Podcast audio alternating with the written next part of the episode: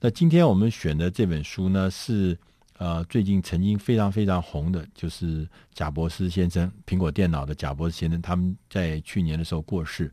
那贾伯斯先生在生前呢，他有写有关他的书很多。那我们今天选的这本书呢，是讲贾伯斯先生的简报秘籍。这本书呢，曾经被翻译成十二个国家的文字，在全世界是一本畅销书。为什么呢？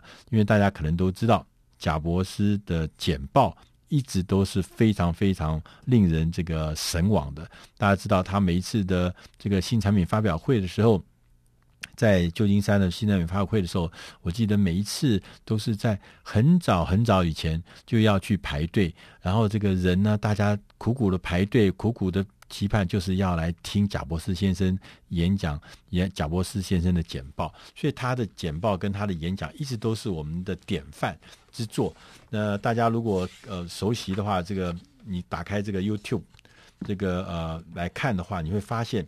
呃，所有的 CEO 级的这个人里面，大概贾伯斯先生的这个短片，大概是全世界最多的。就他个人简报的短片，竟然在 YouTube 上面有两万则，有两万折，其他的大概都是一千折或者甚至几百折这样的水准。所以你可以知道说他是有多么高的魅力。那事实上呢，大家可能呃呃，有的人清楚，就是说贾博士先生其实他天生他并不是一个。简报高手，他也不是一个演演讲高手。他在今天变成一个我们这个所谓的演讲简报的典范。他最重要呢，是在他背后，他曾经经过非常努力的，而且有条理的来改善自己的简报。那这个这一点的意义上呢，是非常有特殊意义的，因为这就告诉我们每一个人，其实我们都可以学会。像贾博士那样子的简报，可以学会像贾博士用的方法，然后让我们的简报也可以变得有魅力，也可以变得呃，因着练习，因着策划，可以变成啊、像贾伯斯这样子的水准。所以我们觉得说，简报这件事情是有可能经过练习的。那我们再看这本书呢，呃，叫呃贾伯斯的简报秘籍这本书呢。那他把这个贾伯斯的简报，呃呃，整个的这个过程，他把它分成三大块。第一大块叫做营造体验，就是要让听众体验体验那整个的经过，变成一个体验，变成一个快乐的体验。听你的演讲像一个快乐体验，这是第一个。第二个呢，是要传达这个体验，这体验要传达出去，透过什么样的？呃，方式透过你的呃内容，透过你的呃呃这个文字，透过你的这个呃呃这个投影片，透过你的这个声调，透过所有东西怎么去？第三个呢是呃修饰和演练。那在这里，在这本书里面呢，分把这书呃把这个呃贾伯斯的简报分成这三大块呢，我们现在分别来跟大家报告。第一个部分呢是。营造体验，他说：“营造体验其实就是他有八个方法，他所有的八个方法就围绕了一件事情，就是让听众听你的简报，好像在听说故事。所以呢，他说你必须有八个方法，八个步骤啊，八个八个方法。那他说第一个事情就第一个，你要一定要先打草草稿，你不要。”即兴的演讲，即兴的演讲只能可能是短短的，是可以的。但是如果说你这个整个的演讲或这个简报是可能是十分钟，可能是三十分钟，那你一定要打好草稿。第二个事情呢，是要抓住听众的心理。他说，这个全场的你在全场这个整场的演讲过程中，你只要在乎一件事情，一个问题。就是观众，观众他会不断的问自己说：“我为什么要听你演讲？我为什么要听你说话？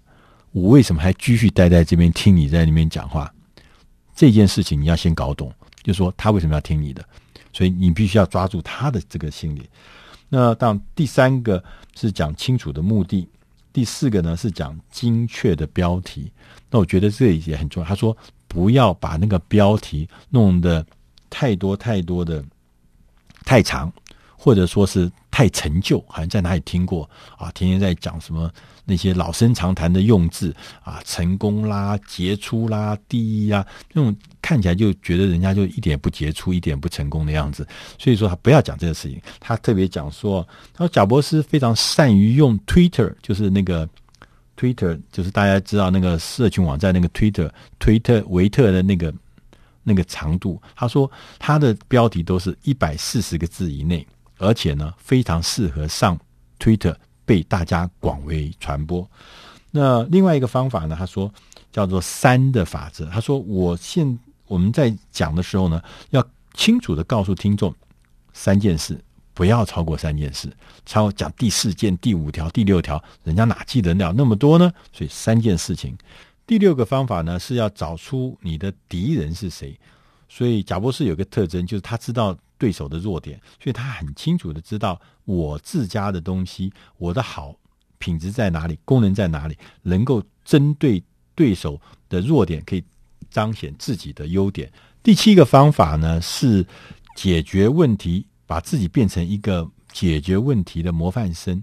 这一点呢，我相信大家在贾博士简报里面可以看得出来，贾博士总是让自己摇身变成一个解决问题的贡献者。他不是来卖东西的，他是来帮消费者解决问题的贡献者。第八个方法是十分钟法则，每隔十分钟一定要中场休息一下，每个桥段不要太长，在每个桥段之中，每个十分钟要保持介绍不同的要素、不同的元素，让听众一直保持兴趣。那这八点呢，就是所谓的营造体验。大家说，除了营造体验，还要传达体验。第二个部分是传达体验。传达体验呢，他说，你必须要，不管是在视觉上面，不管是在情境上面，不管是文字上面，不管你都必须要有一些生动的变化。譬如说，他说文字的艺术，他说绝对绝对不要用行话，不要用行话，要用什么话呢？他说要用生活中有趣的文字。因为这个才大家听得懂啊，才贴近啊。你讲行话很深奥的东西，很多人会听不懂啊。所以他说这个是很重要的。同时他也讲说要有变化，你要让传达体验的过程中，你不要变成 one man show，然后在台上不要变 one man show，你要怎么样变成一个像交响乐团一样，一个共鸣的、共同一起来演奏的一个团体。所以在贾伯斯他的呃简报过程中，常常会有的时候会。跟贵宾对谈，有的时候呢，会让这个现场呢充满了不是单调，就让贾博士跟你讲，有的时候会充满了各式各样的变化。所以他说，这个是跟别人共享舞台这件事情是很重要。还有一件事情呢，是要善用道具。还有这个善用这个实体的示范产品的示范，我相信大家如果在 YouTube 上面看过贾博士的简报，他每次见报这个不管是 iPhone 啊手机，或者是说是 MP3 Player 的 iPad，你就会觉得他好像在讲一个很一个很。他起先先跟你讲一个很很很神很神奇的事情，然后呢，接着他从这个一个牛皮纸的购物袋里面拿出了 iPad，大家会干什么？哇，这什么东西啊？他所以说你要制造高潮。那我记得那个 MP3 Player，他先讲说有一样呃有一样东西是呃可以把一千条歌曲放在口袋里面带着走哦。对，他讲了很多很多东西。当你就觉得很好奇的时候，说了他之后，从口袋里面就掏出了一个这样子的元素，一个一个他的产品，说就是这东西，然后就演示给你看。